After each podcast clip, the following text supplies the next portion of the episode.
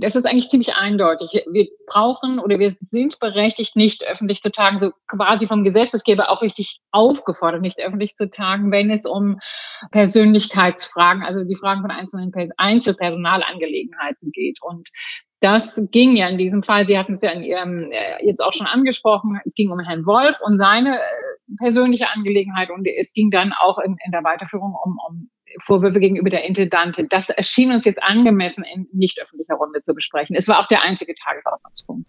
Ist dennoch ungewöhnlich. Gab es das schon mal in Ihrer Gremienarbeit?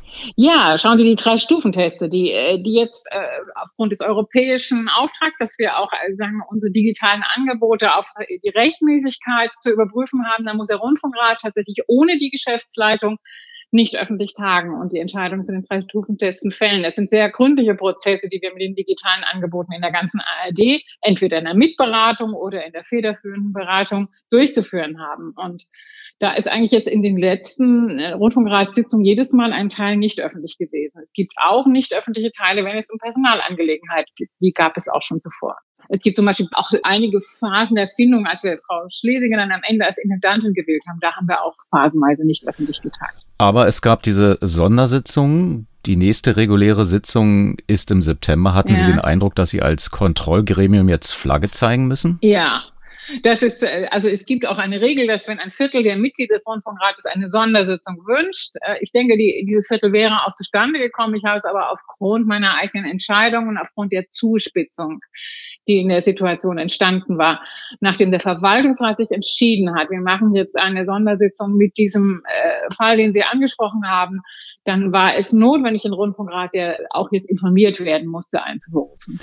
Am Dienstag tagte der Verwaltungsrat nicht öffentlich, das ist der normale Modus. Ja, das ist der normale. Hm. Aber wenn meine Informationen stimmen, hat der von Medienvorwürfen mitbetroffene RBB-Verwaltungsratsvorsitzende Wolf-Dieter Wolf erst bei Ihnen drei Tage später in der Rundfunkratssitzung erklärt, ich zitiere, in einer schriftlichen Stellungnahme sein Amt im Kontrollgremium des Senders bis zum Abschluss der Aufklärung ruhen zu lassen, um jeden Anschein einer Einflussnahme auf die vollständige Aufklärung der Vorwürfe zu vermeiden. Zitat Ende. Brauchte es dafür den Druck aus dem Rundfunkrat?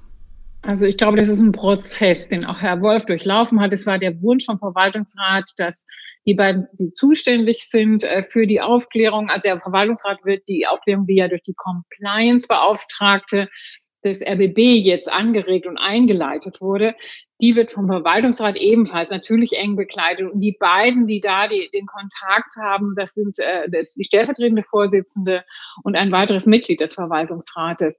Und beide haben sich auch gewünscht, dass Wolf sich an dieser Stelle zurückhält. Und ich denke, es ist dann auch sein eigener Prozess, den er durchlaufen hat, dass er gesagt hat, also es geht jetzt um Aufklärungsfragen. Ich selber versichere, dass die Vorwürfe gänzlich unbegründet sind und er spricht auch von seiner persönlichen Verletzung, die sich damit verbinden.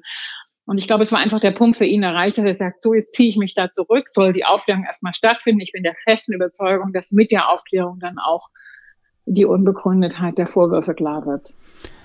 Wenn Wolf-Dieter Wolf nun sein Amt ruhen lässt, aber auch ja Vorwürfe, die Intendantin betreffen, muss Patricia Schlesinger da nicht auch diesen Schritt gehen, diesen Prozess durchmachen? Ich glaube, dass für Wolf als Verwaltungsratsvorsitzenden im Ehrenamt eine komplett andere Situation entstanden war und dass er auch eine Diskussion im äh, Verwaltungsrat hatte, die ihn gebeten haben, sich bei der Aufklärung jetzt erstmal zurückzuhalten, damit die wirklich objektiv stattfinden kann. Das ist eine komplett andere Situation, als es für Frau Schlesinger sich darstellt. Ich finde es sehr wichtig, dass sie jetzt sehr präsent äh, dabei ist. Etwas irritierend, sicher nicht nur für mich, war die Aussage des RBB beim Zurückweisen von Vorwürfen.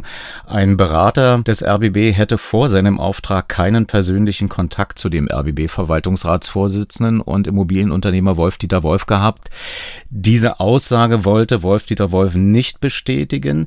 Der RBB musste seine Aussage dahingehend korrigieren, Zitat gegenüber dem Portal Business Insider, die Feststellung des RBB, dass Herr Wolf Herrn L., also den Berater, erst im Zuge seiner Tätigkeit für den RBB persönlich kennengelernt hat, entsprach dem Kenntnisstand des Senders bis gestern.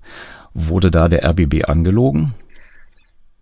Das gehört für mich jetzt tatsächlich schon zum Aufklärungsprozess. Und ich möchte in diesem Interview gar nichts äh, zu den Inhalten, auch der Aufklärung, den Inhalten der Vorwürfe sagen. Wir haben da jetzt aus meiner Sicht wirklich sehr kompetente Anwaltskanzlei über die Compliance-Beauftragte beantragt. Die wird sich mit allem befassen. Und das, wir brauchen jetzt einfach ein bisschen Geduld, ehe wir wissen, was nun wirklich wann, wie und mit welcher Fehlerhaftigkeit stattgefunden hat. Und ich äußere mich deswegen zu solchen Einzelsachen gar nicht mehr, bis, bis wir es genauer wissen. Sie sprechen Geduld an und sind die Vorwürfe in den letzten drei Wochen immer mit neuen Anschuldigungen angereichert worden. Wie bewerten Sie denn die Aufklärungsarbeit des RBB? Also ich bewerte die, wir haben gestern, äh, ich bewerte die äh, sehr gut. Ich bin zufrieden damit. Wir haben gestern eine eine intensive Diskussion dazu gehabt. Der Rundfunkrat, äh, der sich da auch stark eingebracht hat, hat teilt mit mir die Überzeugung, dass jetzt wirklich Aufklärungsarbeit so passiert, wie sie passieren muss. Und was heißt Geduld? Diese Anwaltskanzlei Abel wird in den nächsten Wochen sehr intensiv daran gehen und uns nicht über die Gebühr strapazieren mit der Erwartung des Ergebnisses. Ich hoffe, dass wir bis zum Ende des Sommers da schon äh, größere Klarheit haben. Wie ist Ihre Einschätzung? Ist das eine Medienkampagne gegen den RBB oder muss der Rundfunkrat investigativen Journalismus vielleicht sogar dankbar sein, weil er mithilft bei der Kontrolle durch den Rundfunk- und Verwaltungsrat? Also wissen Sie, eigentlich beides. Es ist ja, oder beides nicht. Ich finde, dass solche Prozesse, so schmerzhaft sie sind, am Ende auch immer eine gute Seite haben, weil nach innen auch eine, eine Reinigung, eine Veränderung angestoßen wird, auch vielleicht eine erhöhte Aufmerksamkeit, die dem ganzen Unternehmen wirklich dienen kann. Und das andere ist, ich bin jetzt äh, Gremienvorsitzende der Gremienvorsitzendenkonferenz der ARD und ich erlebe schon in der Öffentlichkeit, auch in den Medien, dass nicht immer freundliche Töne gegenüber dem öffentlich-rechtlichen Rundfunk angeschlagen werden. Und das ist jetzt noch sehr nett formuliert. Und nun zu denken, dass all die Medienberichte damit gar nichts zu tun haben, dass es auch wirklich eine starke Konkurrenz und auch einen, einen ziemlichen Kampf gegeneinander gibt, das, äh, das schaffe ich nicht jetzt, das völlig außen vor zu lassen. Aber ich möchte keine direkten Verdächtigungen äh, aussprechen. Das, äh, dazu habe ich äh, keinen Beleg. Wie sehen jetzt die nächsten Schritte aus? Gibt es Fristen? Werden sie einbezogen? Ja, es gibt äh, die Frist, dass diese Aufklärung zeitnah erst natürlich an den Verwaltungsrat, der unter der Leitung der Stellvertreter von Herrn äh, Wolf äh, den Prozess begleiten wird und dann auch an den Rundfunkrat gegeben wird. Der Rundfunkrat sich dann damit befasst. Und wenn es zu Ergebnissen kommt, die die Vorwürfe als berechtigt darstellen lassen, dann werden wir über Konsequenzen nachdenken haben. Und wenn nicht, dann, äh, dann entspricht die Versicherung beider, äh, Frau Schlesinger und auch Herrn Wolf, der Wahrheit, wovon ich ausgehe. Und das ist auch meine Aufgabe, davon auszugehen. Das ist meines Erachtens die Aufgabe jedes Menschen zu diesem Zeitpunkt. Und wenn es nicht so ist, dann müssen wir weiterarbeiten. Wir haben sehr, sehr viel zu tun. Meint die Rundfunkratsvorsitzende Friederike von Kirchbach. Vielen Dank. Dankeschön, Herr Wagner.